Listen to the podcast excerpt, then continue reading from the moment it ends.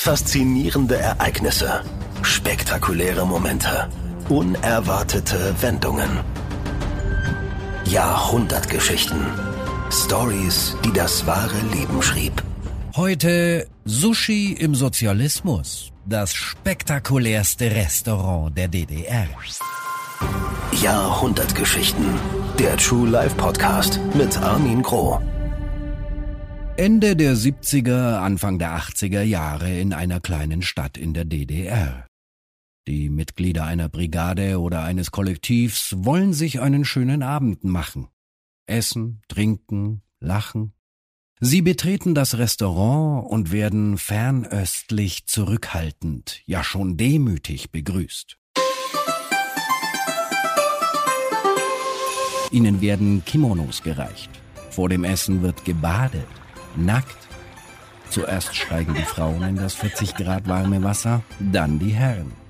Sake wird gereicht, es wird gesungen. Ein ungewöhnlicher Abend beginnt in einem der ungewöhnlichsten Restaurants der DDR. Es ist die Geschichte eines Mannes, der einen Traum, seinen Traum lebte, vorbei an allen Hindernissen eines totalitären Staates. Wille und Improvisationstalent sind nur zwei Zutaten, die es brauchte, damit der Waffenschmied in Suhl ein Aushängeschild der DDR-Gastronomie wurde. Rolf Anschütz heißt der Mann, der mit Sushi Brücken baute. Wir erzählen die Geschichte in mehreren Kapiteln und müssen erstmal aufklären. Wie war das in der DDR? Essen gehen in der DDR. So war das. Wer in die bunte Welt der DDR-Kulinarik eintaucht, wird hart aufschlagen. Kalorienbewusst, ja gar gesund, kann man die Küche der ehemaligen DDR nicht nennen. Die der Bundesrepublik zu jener Zeit aber auch nicht. Affenfett, Kettwurst oder Krusta, das klingt nicht nur nach schwerer Kost, das war es auch.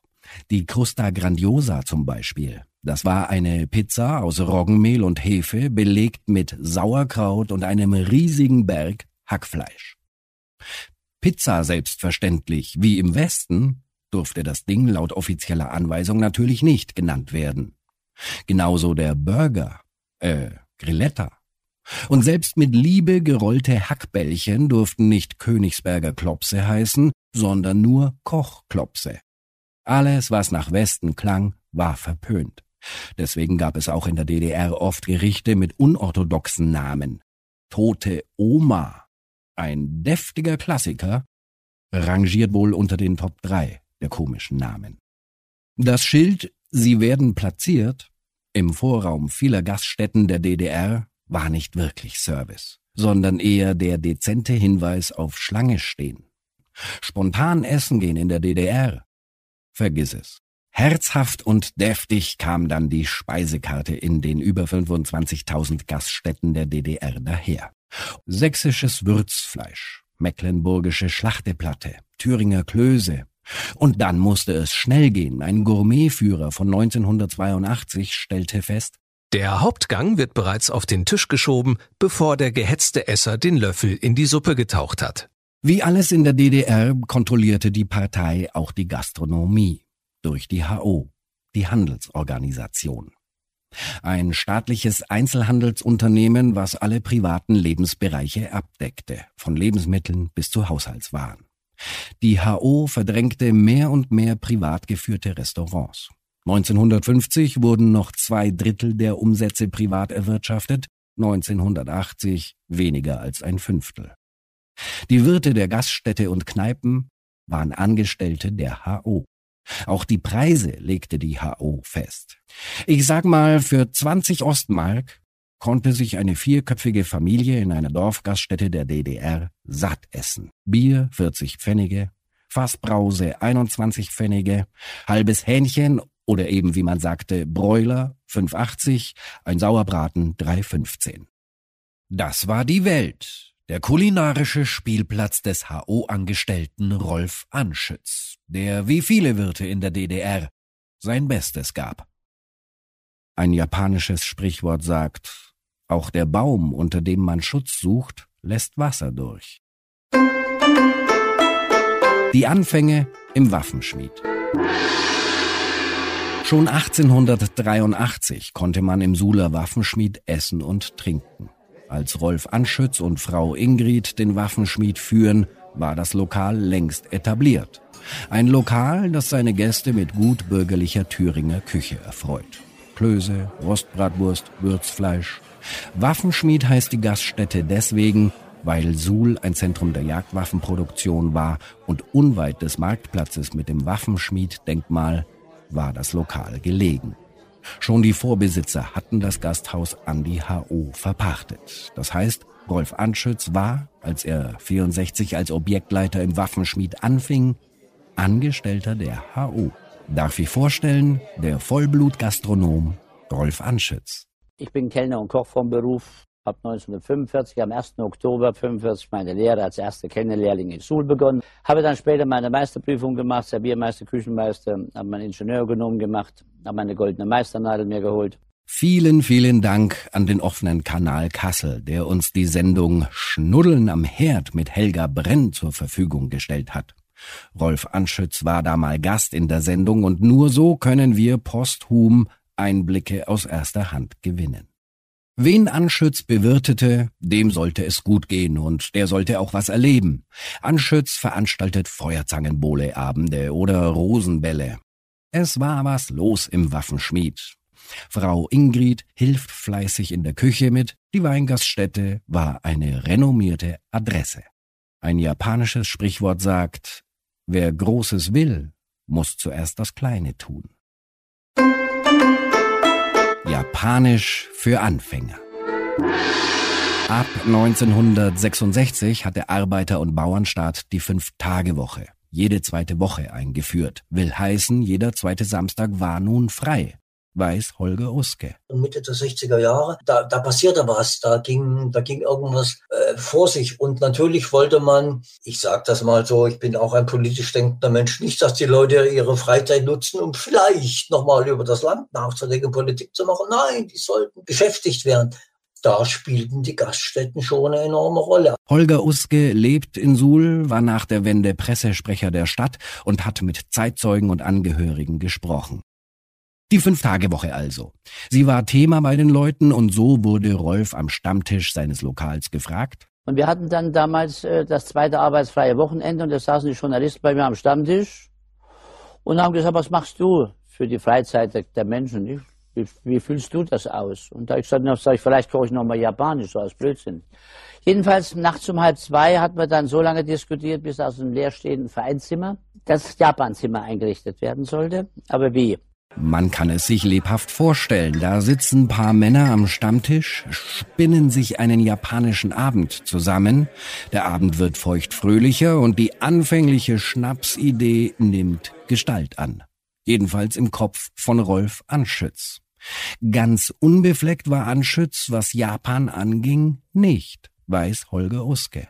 Bei seinem Studium, da mussten die dann mal, hatten die irgendwie so einen, so einen Kurs Speisen aus aller Welt. Und da kam aus irgendeinem Grunde, hat sich dann der Rolf damals japanisch Kochen ausgesucht. Und offensichtlich hat ihm das Spaß gemacht. Das erste japanische Mahl mit Stammtischlern und Lokaljournalisten war ein Erfolg. Klar, Rolf hatte sich Mühe gegeben, nähte aus Kittelschürzen mit Blumenmuster Kimonos, dekorierte den Raum japanisch. Wir wussten auf alle Fälle alle eins, dass wir unter dem Fußboden müssen. Da habe ich dann selber meine alten Polsterstühle genommen, habe die Beine abgesägt. So saß man erstmal unter dem Fußboden. Den Teppich unten hingelegt. Wusste ich noch nicht von den Tatami-Matten, was dazugehört. Und dann habe ich eins gemacht und habe eine Holzplatte, eine Holztischplatte genommen Hab's auf zwei Cola-Kisten genagelt, hab Wachstuch drüber gestellt und hab mir ein paar Schälchen gekauft und haben mir von einem alten Drechselmeister in Suhl aus Buchenhäuser ein paar Stäbchen drechseln lassen. Ja, und die Journalistenfreunde berichteten darüber. Holger Uske hat noch die Meldung vom 9. Februar 66 aus dem freien Wort Suhl. Japanisch in Suhl und dann kommt natürlich das, das ist das Deutsch von damals. Im Zuge der weiteren speziellen Bereicherung der Speisekarte wartet das Kollektiv des Solo Weinrestaurants in diesen Tagen mit einer interessanten Neuerung auf Gastmahl nach japanischer Art. Unser Foto, das war's. Im Suler Kreisecho erschien eine ähnliche Meldung. Rolf kochte an diesem Abend Skiaki, eine Art Eintopf mit Rindfleisch und Gemüse. Ein japanisches Sprichwort sagt, der Frosch im Brunnen kennt den Ozean nicht. Die Feuertaufe. Rolf hatte seinen Stammtischlern versprochen, den japanischen Abend irgendwann mal zu wiederholen. War ja lustig. Der Frosch im Brunnen kennt den Ozean nicht. Aber genau den wollte Rolf Anschütz jetzt kennenlernen. Dazu passt auch, dass Sohn Jörg in einem Interview mal meinte, sein Vater war kein Rouladenkoch. Rolf Anschütz wollte mehr, wollte was Besonderes. Und wie ist es denn? Damit Träume wahr werden, braucht es auch ein bisschen Glück, müssen Zufälle passieren, damit der Traum Wirklichkeit wird. Rolf Anschütz Traum bekam so einen Schubser. Paar Tage nach dem Abend mit Freunden rennt eine Bedienung in die Küche und sagt, Chef, da draußen sitzt ein echter Japaner. Der will, dass Sie für ihn kochen. Ja, und da kam der erste Japaner, ein wissenschaftlicher Aspirant von der Friedrich-Schiller-Universität in Jena und der war Dozent an der Hochschule für Ökonomie in Osaka. Und der kam und sagte, ja, ich möchte bei Ihnen Skiyaki essen. Und Skiyaki heißt ein Rindfleischgericht. Dr. Mutsumi Hayashi hatte in der Zeitung gelesen, dass man im Waffenschmied in Suhl japanisch essen konnte. Da bin ich, ich hab Hunger. Und Rolf lässt die Messer und Löffel fliegen. Dem Doktor schmeckte es so gut, dass natürlich gesagt, Herr Anschütz, ich werde, meine Familie wird Ihnen jeden Monat ein Paket mit Gewürzen und Zutaten schicken, damit Sie das Gericht, das erste, und zwei weitere, die er mir gegeben hat, kochen können. Rolf Anschütz hatte die Feuertaufe bestanden. Einem echten Japaner schmeckt das japanische Essen mit DDR-Zutaten. Aus Rolf Anschütz wird Anschütz San. Und jetzt war klar, Sul wird japanisch, jedenfalls im Waffenschmied, im Hinterzimmer. Und Anschütz gibt Gas. Mit Hilfe von alten Büchern zog er sich die japanische Essenskultur rein, lernt, dass der Japaner nicht nur einfach isst, sondern das Essen zelebriert. Er wird sich da so richtig in die Kultur verliebt haben. Der Traum wird Realität. Holger Uske über die Anfänge. Dass sie also über Dachböden in Suhl gezogen sind, wo alte Tische und Stühle zu finden waren, haben einfach die, die, Beine abgesägt und die ersten japanischen Kulissen, sage ich mal, die wurden irgendwie gemalt und später haben die dann ja auch Kimonos äh, geschneidert. Die ersten hatten sie tatsächlich vom Meininger Theater aus dem Fundus geholt. Das waren die Anfänge. Alles sollte so sein wie in Japan. Ja, aber was ist mit dem Wichtigsten, den Zutaten? Seetang in der DDR, Lachs, Wasabi, Sojasauce. Anfangs improvisiert Anschütz meisterlich. Karpfen, bisschen gefärbt, wurde zum Lachs. Statt Sojasauce nahm Rolf Worcestersoße. Das Maggi der DDR, Bino-Würze, durfte auch nicht fehlen. Freunde schmuggeln Sojasauce in Berlin über die Grenze. Milchreis war ganz einfach Sushi-Reis. Punkt. Viele haben Anschütz für verrückt erklärt. Die Bezirksoberen wahrscheinlich auch. Japanisch kochen in der DDR. Der ist doch nicht mehr ganz dicht. Das wird Ärger geben. Es war ja auch eine subtile Provokation. Doch dem Rolf war das egal. Und du könntest dir vorstellen, dass das auch äh, damals in der DDR drüben natürlich auf Unverständnis stieß. Die haben mich von, von Anfang an für verrückt erklärt. Ja, das war einfach ein findiger Mann, das war ein kluger Kopf und der wusste eben auch, wie er so verschiedene Wege einschreiten muss, wusste, glaube ich, sehr genau, dass er seine Träume nur innerhalb der HO verwirklichen kann. Ein japanisches Sprichwort sagt, wenn der Hund nach Westen guckt, zeigt sein Schwanz nach Osten. Der Waffenschmied, ein japanischer Traum. Diese Episode mit Dr. Hayashi spricht sich ebenfalls rum. In der ganzen DDR. Der ADN, die Nachrichtenagentur der DDR, hatte in Suhl ein eigenes Büro. In der Meldung vom 20. Februar 1966 heißt es, Dr. Hayashi freut sich, dass den Sitten seines Heimatlandes in der DDR so großes Interesse entgegengebracht wird. Die HO lässt Rolf Anschütz jetzt schalten und walten. Mehr noch, der Wirt bekommt Originalzutaten aus dem Westen. Die Deko übernimmt die Werbeabteilung der HO. Rolf Anschütz im offenen Kanal Kassel. Wo das dann bekannt war, richtig dann, nachdem man gesagt hatte, ja, wollen wir doch mal versuchen, vielleicht äh, mit Japan läuft da noch einiges, richtig über den Ost-West-Handel, über Asimex, die ersten Valutafunk, dreieinhalbtausend Mark und das waren sieben Kartönle und die brachten mir Franz Höhnekopf aus Düsseldorf, ostasiatische Großhandel mit sechs Tonnen Waren nach Suhl. Du könnt dir vorstellen, was da los war. Das war der Auflauf. Da waren über 100 Menschen auf dem Marktplatz. Und die Lawine rollt. Und dann in 66 im Herbst kamen die ersten japanischen Journalisten, Rundfunk- und Fernsehgesellschaften und besuchten die damalige Ostzone. Die haben sich so darüber gewundert, dass im Osten sowas überhaupt existierte und haben natürlich nach Hause gefahren nach Japan, haben darüber so viel geschrieben, dass dann das auch in der ehemaligen DDR gelesen wurde. Und dort kam er dann eines Tages und sagt, zeigt uns doch mal den Verrückten, der ja japanisch kocht und wir wissen noch gar nichts davon. Je mehr berichtet wurde, desto mehr Gäste kamen in den japanischen Teil des Waffenschmieds. Frau Ingrid kocht weiter thüringisch. Und ins Hinterzimmer oder besser gesagt in den oberen Teil kommen japanische Stewardessen extra nach Suhl, bringen Rezepte mit und lehrten japanische Sitten. Anschütz bietet Erlebnisgastronomie. Es wurde nicht nur schnell gegessen, nein, ein mehrgängiges Menü zum Schluss über fünf Stunden hinweg hat Anschütz San den Leuten angeboten. Er war der Gastmahlleiter, der den hungrigen Thüringern die japanische Essenskultur beibrachte, Stäbchenessen, Mahlzeiten, Sitten und Gebräuche am Tisch erklärte. Jeder, der da war, fühlte sich gut unterhalten. Anschütz war komplett in seinem Element. Er war schon ein bisschen stolz. Darf er auch sein weil unsere Menschen mal dadurch den Blick hinauswerfen konnten in die weite Welt. Das war natürlich sehr angenehm und dafür hat doch meine Bevölkerung und unsere Bevölkerung sehr, sehr gedankt. Über mein fachliches Wissen als Gastronom, weil ich das mit Lust und Liebe mache, habe ich das erarbeitet. Ich habe 86.000 Japaner nach Schule geholt. Ich habe Gäste aus 102 Ländern geholt und war schon 1982 im Stern der uns schon international bekannt gemacht hat. Und da äh, kamen sogar die, die, die brasilianischen Rinderzüchter, die in der Schweiz den Urlaub gemacht haben, kamen nach Suhl, haben Japanisch gemacht und sind dann wieder in der Schweiz, haben den Urlaub weitergemacht. In den 70ern nahm der japanische Waffenschmied richtig Fahrt auf. Die Wartezeiten auf das japanische Gastmahl wurden immer länger.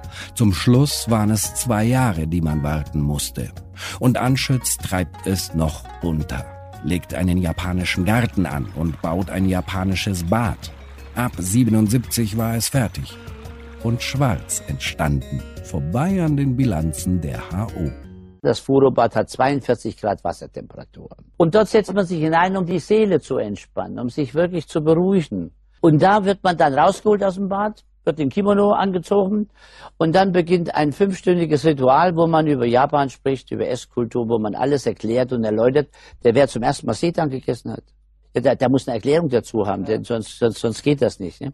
Holger Uske war auch zweimal im Waffenschmied, hat auch vor dem Essen gebadet. Man kam da an, zog sich aus und stieg als erstes in dieses wunderschöne, wenn ich mir die Bilder heute angucke, so wunderschön war das gar nicht, aber es war natürlich die Atmosphäre. Man stieg zusammen in dieses Bad. Erst die Damen und die Damen begrüßten dann ihre Herren, die als nächstes kamen mit einem Lied auf den Lippen.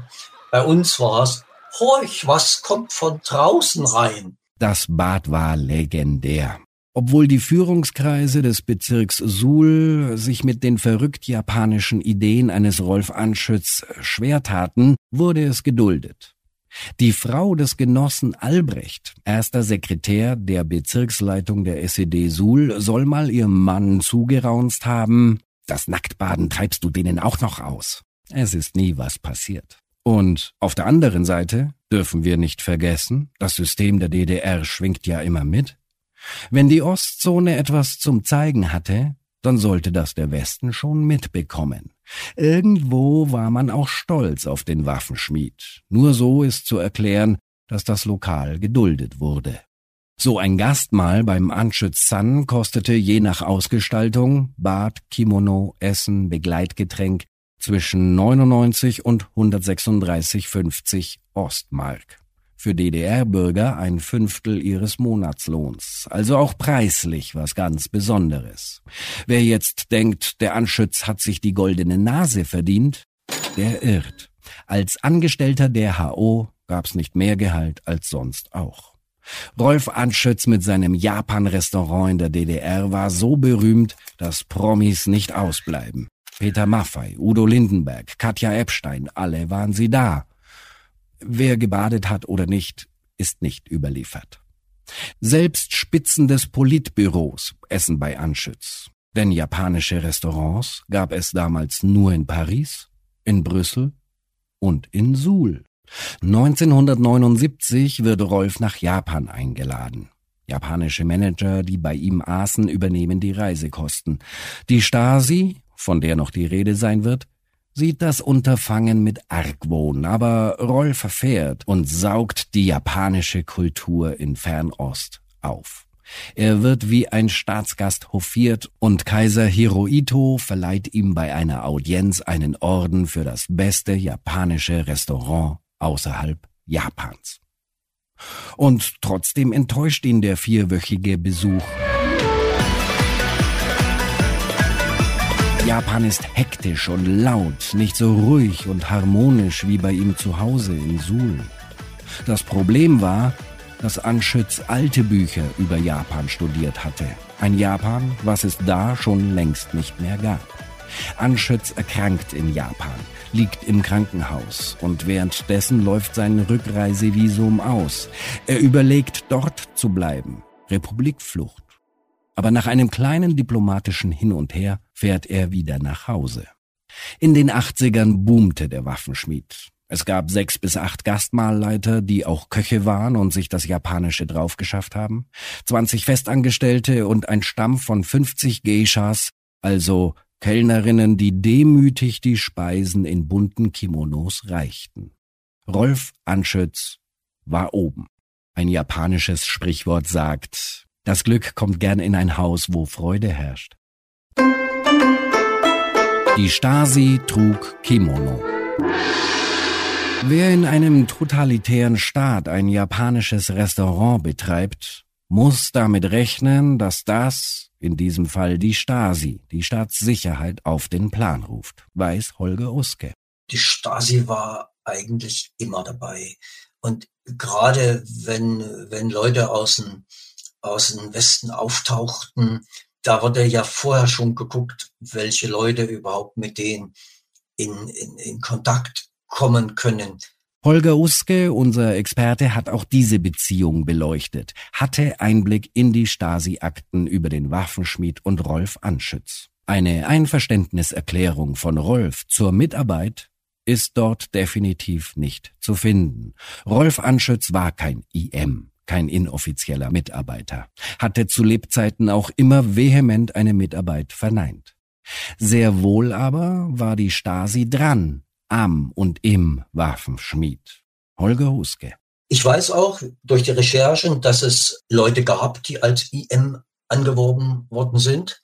Man hat das massiv versucht. Der Jörg Anschütz war es einer der Söhne vom, vom Rolf. Mir dann auch erzählt, dass sie auch ihn direkt anwerben wollten. Ich sage mal in Klammern gegen seinen Vater. Der Jörg hat ja im Waffenschmied gearbeitet. Das waren alles die Versuche, um sozusagen an weitere Informationen ranzukommen. Und der letzte Satz zu dem Thema Stasi, den hat mir dann erzählt, die, die Familie, die dieses Grundstück Mitte der 90er dann erworben haben, dass sie bei den Umbauarbeiten dann ziemlich viele Leitungen fanden.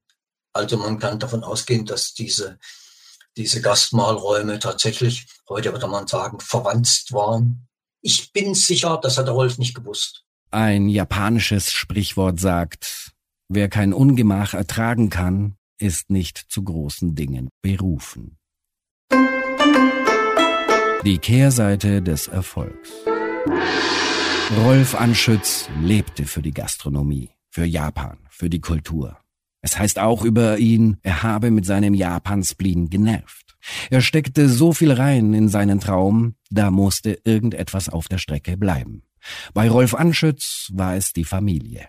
Holger Uske. Ich hatte bei meinen Recherchen ja auch mit Kindern gesprochen, mit seinen Kindern und da kam dann schon mal so ein Satz, wir hätten auch gern einen Vater gehabt. Das sagt dann schon viel, wie sehr Rolf Anschütz am Ende oder überhaupt die ganze Zeit mit seinem Restaurant verheiratet war und nicht mit, mit seiner Frau und seiner Familie. 1975 reichte Ingrid die Scheidung ein. Die Kinder wuchsen eigentlich nur bei der Mutter auf. Ein japanisches Sprichwort sagt, quäle deine Seele nicht mit Dingen, die unvermeidbar sind. Die japanische Sonne geht unter. Mitte der 80er Jahre, 86 genau, hat Rolf Anschütz den Waffenschmied verlassen. Die DDR bekam mehr und mehr Risse und Löcher. Versorgungsengpässe waren nicht zu stopfen. Die HO, bei der Rolf angestellt war, verlangte mehr Umsatz. Die importierten Lebensmittel für den Japan-Waffenschmied wurden teurer. Geld für neue Investitionen, die Rolf vorhatte, wie zum Beispiel ein Hotel, verweigerte allerdings die HO. Stattdessen wurde Anschütz ein linientreuer Chef vor die Nase gesetzt. Vorwärts immer, rückwärts nimmer. Rolf war nicht in der Partei und wusste, was das heißt, und ging selbst aus der Tür, erhobenen Hauptes. Man verspricht ihm, er dürfe in Berlin ein Japan-Hotel leiten, was aber nie zustande kam. Enttäuscht kehrt Rolf nach Suhl zurück und übernimmt 88 die Gaststätte Schützenklause im Schießsportzentrum auf dem Suhler Friedberg. Anschütz kochte wieder thüringisch. Ein Jahr später fällt die Mauer. Turbulente Zeiten brechen an. Die Leute hatten anderes zu entdecken als japanische Essenskultur. Außerdem japanisch essen konnte man da dann an jeder Ecke und zwar wesentlich billiger. Sohn Jörg Anschütz, der ja schon seit 1980 im Waffenschmied gearbeitet hatte, versuchte das Haus in Suhl in der Gothaer Straße zu kaufen und die Anschützsche Tradition hochzuhalten, aber die Treuhand gab einer Westfamilie das Haus. Am 26.06.1993 wurde das letzte japanische Gastmahl im Suhler Waffenschmied gezahlt. 27 Jahre nach dem ersten. Und Rolf Anschütz, der hängt an seinem Traum.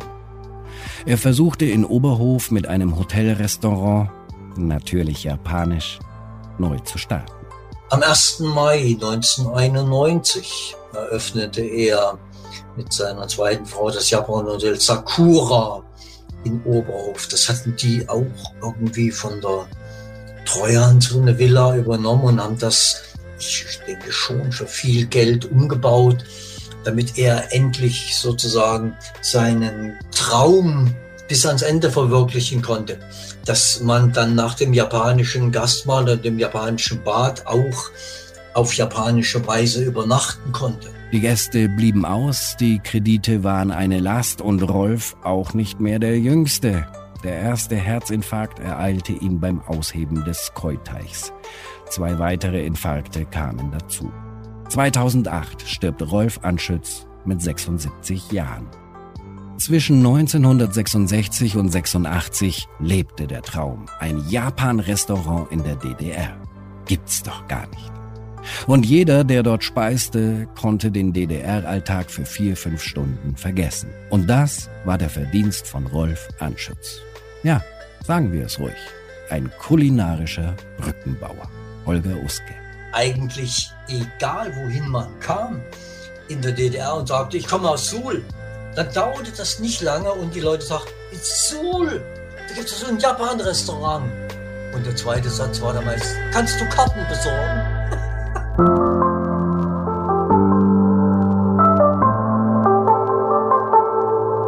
Ein japanisches Sprichwort sagt, die prachtvollsten Blumen blühen häufig im Verborgenen.